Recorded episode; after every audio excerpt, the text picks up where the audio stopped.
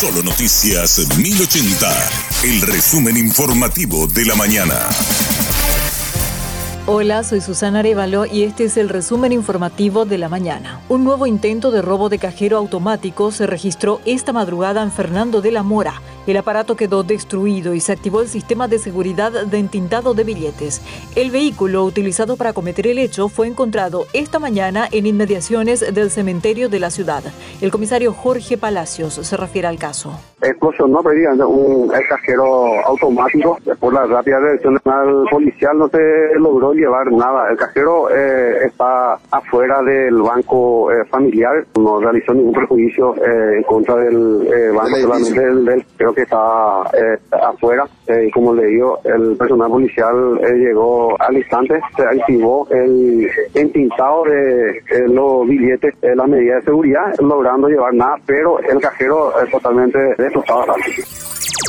La policía insta a la población a no comprar ciertos modelos de celulares iPhone. Podrían formar parte de un lote robado de un depósito en Ciudad del Este y fueron inutilizados por el fabricante tras la denuncia y comunicación policial. El comisario Luis López de la Dirección de Investigación de Crimen Organizado especificó a cuánto asciende el perjuicio económico para los importadores. Estaríamos hablando aproximadamente de 1.500.000 a 1.800.000 dólares el perjuicio en cuanto a esto. Una vez tenido todas las documentaciones, todas las, todos los despachos, los números de email correspondientes, ya hemos coordinado con la empresa fabricadora de este especialmente la Apple. Todos los iPhone ya hemos remitido a Apple Central en, Estados Unidos para el quemado correspondiente de cada uno de estos teléfonos. Entonces estos teléfonos ya van a ser inservibles, especialmente para los ciudadanos de buena fe que van a querer adquirir en una ventaja en este teléfono. Entonces estos ya fueron bloqueados, quemados, ya es inservible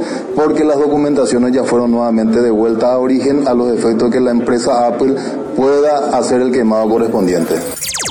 Hoy egresaron 55 nuevos agentes especiales del Grupo Lince. Se incorporarán al patrullaje en barrios de Asunción y Central. Otros 600 empiezan el entrenamiento especializado en la fecha. Se espera que puedan estar disponibles a fin de año para incorporarse al trabajo en distintas jurisdicciones. En este contexto, las motocicletas para los agentes Lince serán donadas por Taiwán. 600 biciclos serán entregados a la policía antes de fin de año, según el ministro del Interior, Enrique Otras 600 motos estarán disponibles en marzo del 2024, con lo que se triplicará la capacidad operativa de este grupo de élite. Cada biciclo viene con todos los elementos protectores, incluido el casco. El Tribunal Supremo de Brasil dictó la primera condena por el intento de golpe de Estado del 8 de enero. El primero de los 1.390 procesados en la causa fue condenado a 17 años de prisión. El tribunal declaró en unanimidad la culpabilidad del procesado.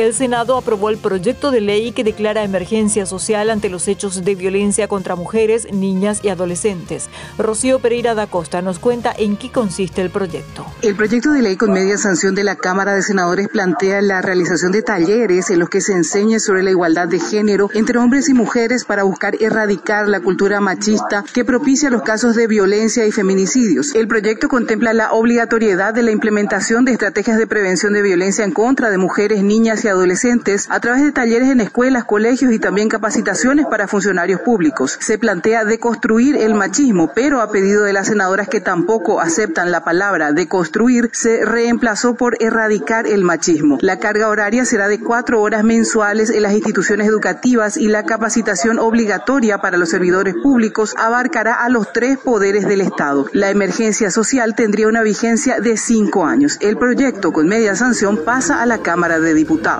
Rocío Pereira da Costa. Hasta aquí el resumen informativo de la mañana. Que tengas un excelente resto de jornada y muy buen fin de semana.